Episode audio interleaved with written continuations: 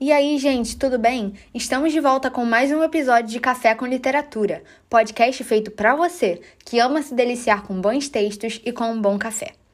A obra a ser discutida no episódio de hoje é Ainda uma Vez a Deus, de Gonçalves Dias, um grande poeta brasileiro. Gonçalves Dias, nascido em 1823 e falecido em 1864, foi um poeta, professor, jornalista e teatrólogo brasileiro.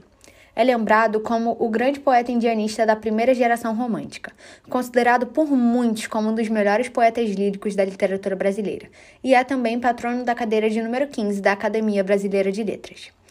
Em 1838, depois de crescer no Maranhão, viajou para Coimbra e ingressou no Colégio das Artes, onde concluiu o curso secundário.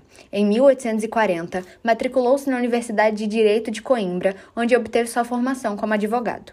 Durante sua permanência em Coimbra, escreveu a maior parte de suas obras, inclusive a famosa Canção do Exílio, de 1843, onde expressa o sentimento da solidão e do exílio. Em 1845, depois formado em Direito, Gonçalves Dias retornou para o Maranhão, indo no ano seguinte morar no Rio de Janeiro procurando integrar-se ao meio literário. Em 1847, com a publicação de Primeiros Cantos, conseguiu sucesso e o reconhecimento do público. Em 1848, publica o livro Segundos Cantos. Em 1849, é nomeado professor de latim e história do Brasil no Colégio Pedro II. Durante esse período, escreveu para várias publicações, entre elas o Jornal do Comércio, a Gazeta Mercantil e para o Correio da Tarde. Nessa época, funda a revista literária Guanabara. Em 1851, Gonçalves Dias publica o livro Últimos Cantos, regressa ao Maranhão e casa-se com Olímpia da Costa. O autor exerceu o cargo de oficial da Secretaria de Negócios Estrangeiros, foi várias vezes à Europa e, em 1854, em Portugal, encontra-se com uma paixão antiga, porém já casada. Esse encontro inspira o poeta a escrever o poema Ainda uma Vez, Adeus, nossa obra literária de hoje. Em 1862, Antônio Gonçalves Dias vai à Europa para tratamento de saúde. Sem resultados, embarca de volta no dia 10 de setembro de 1864. Porém, o navio francês Vin de Boulogne em que estava, naufraga na costa do Maranhão, onde o poeta falece. Gonçalves Dias é considerado o grande poeta romântico brasileiro. A história do romantismo no Brasil se confunde com a própria história política da primeira metade do século XIX. A independência política, em 1822, despertou a consciência de se criar uma cultura brasileira identificada com as raízes históricas, linguísticas e culturais. Ele fez parte da primeira geração de poetas românticos brasileiros.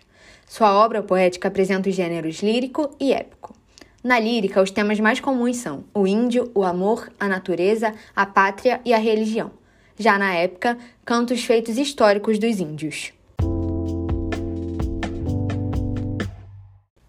Falemos então sobre o romantismo, gênero literário do autor em questão. O romantismo foi um movimento estético e cultural que revolucionou a sociedade nos séculos XVIII e XIX, deixando para trás valores clássicos e inaugurando a modernidade nas artes.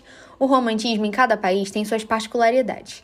Entretanto, é possível perceber alguns valores comuns em várias nações que desenvolveram essa estética, a saber, egocentrismo, sentimentalismo exacerbado, nacionalismo, idealização do amor e da mulher e um tom depressivo, típico de vários autores românticos sendo facilmente encontrados, entre eles um discurso que exalta a fuga da realidade, seja pela morte, seja pelo sonho ou ainda pela própria arte.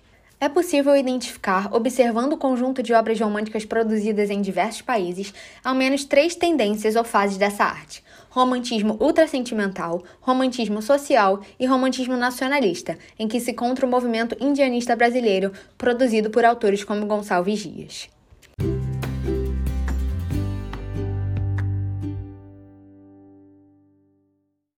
A obra Ainda uma Vez a Deus foi publicada em 1854. Essa poesia é inspirada em Ana Amélia Ferreira do Vale, antiga paixão de Gonçalves Dias. Em 1851, ele regressa ao Maranhão e conhece Ana Amélia, por quem se apaixona, mas por ser mestiço não tem o consentimento da família dela que proíbe o casamento. Em 1854, nas suas idas e vindas à Europa em Portugal, encontra-se com Ana Amélia, já casada. Esse encontro inspira a escrever o poema Ainda uma Vez, Adeus. O poema é escrito em 18 oitavas que exprimem dor, arrependimento e amor. O esquema de rimas é A, B, B, C, D, E, E, C. O texto é inspirado na vida amorosa de Gonçalves Dias e expressa o amor que o eu lírico sente pela mulher amada e seu arrependimento em tê-la deixado. A partir da leitura de alguns versos escolhidos, perceberemos esses sentimentos de forma explícita e com uma excelente escrita que objetivava impactar e emocionar o leitor. Esses versos foram escolhidos por mim e, em meu ponto de vista, eles pertencem às mais belas páginas líricas dessa obra. Vamos à leitura.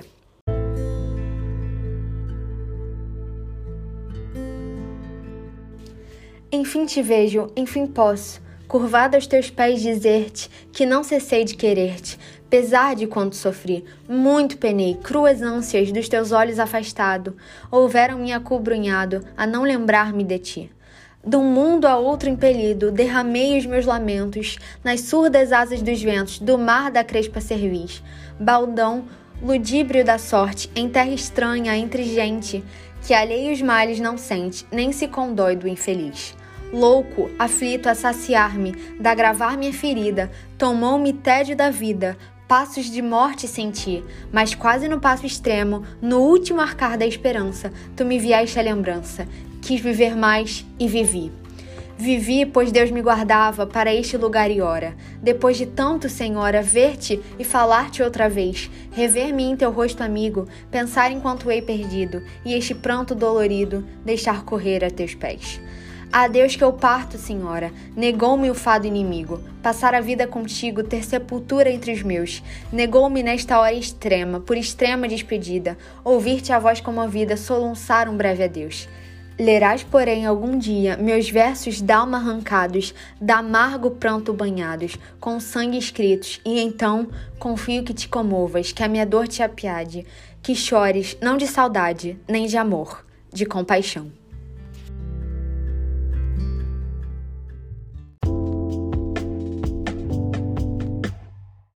Tendo lido alguns trechos dessa poesia, é importante destacar os aspectos semânticos dessa escrita.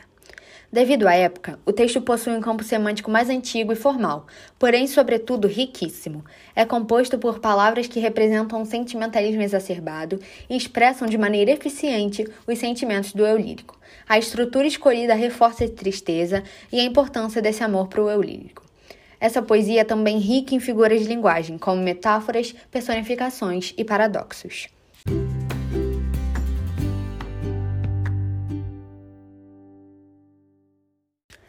Bom, essa leitura foi muito especial para mim. Eu achei o texto muito emocionante. Eu cheguei até a chorar em alguns versos.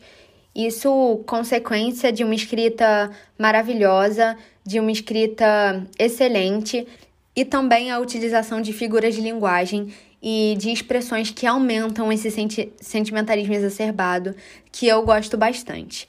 E além disso, a história por trás dessa poesia, para mim, é muito inspiradora, é muito interessante. Então, particularmente, eu gostei bastante dessa poesia e por isso eu indico para vocês ouvintes que amam é, textos românticos, que amam sentimentalismo exacerbado, esse é o texto certo. E esse foi mais um episódio de Café com Literatura com Isabela Costa. Espero muito que tenham gostado e até a próxima semana.